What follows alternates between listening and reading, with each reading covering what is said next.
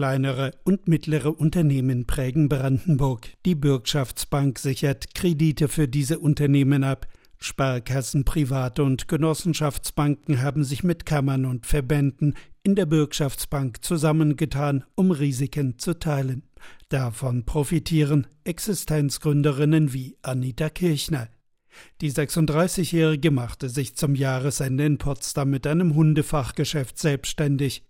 Die Geschäftsidee kam von der Franchise-Kette Dogstyler, die Bürgschaft für den Startkredit der mittelbrandenburgischen Sparkasse von der Bürgschaftsbank.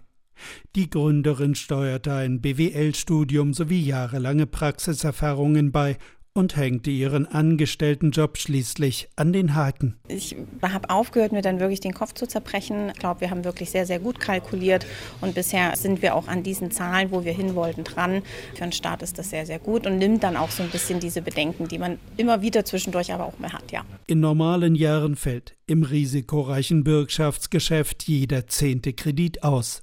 Durch die Staatshilfen in den Pandemiejahren sanken die Insolvenzzahlen Inzwischen geht der Trend jedoch wieder Richtung Normalität, bilanziert Milos Stefanovic als Chef der Bürgschaftsbank Brandenburg. Also wir spüren tatsächlich steigende Insolvenzen, noch nicht besorgniserregend. Wir haben noch nicht den alten Zustand in Anführungszeichen der schlechten Normalität erreicht.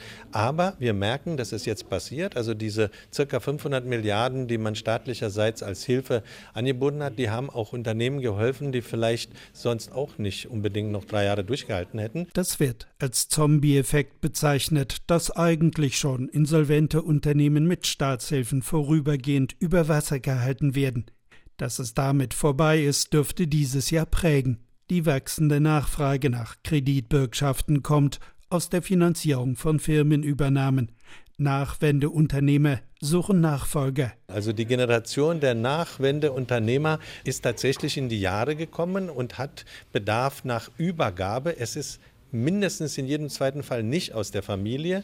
Und dann heißt es, denjenigen, die die Unternehmen übernehmen wollen, aber nicht im Lotto gewonnen haben, dann mit ordentlichen Krediten auszustatten. Denn in den Fällen gibt es ja gar keine Sicherheit. Und da springen wir ein mit 80 Prozent Bürgschaft. Die Einstiegshürden für die Bürgschaftsunterstützung sind gering.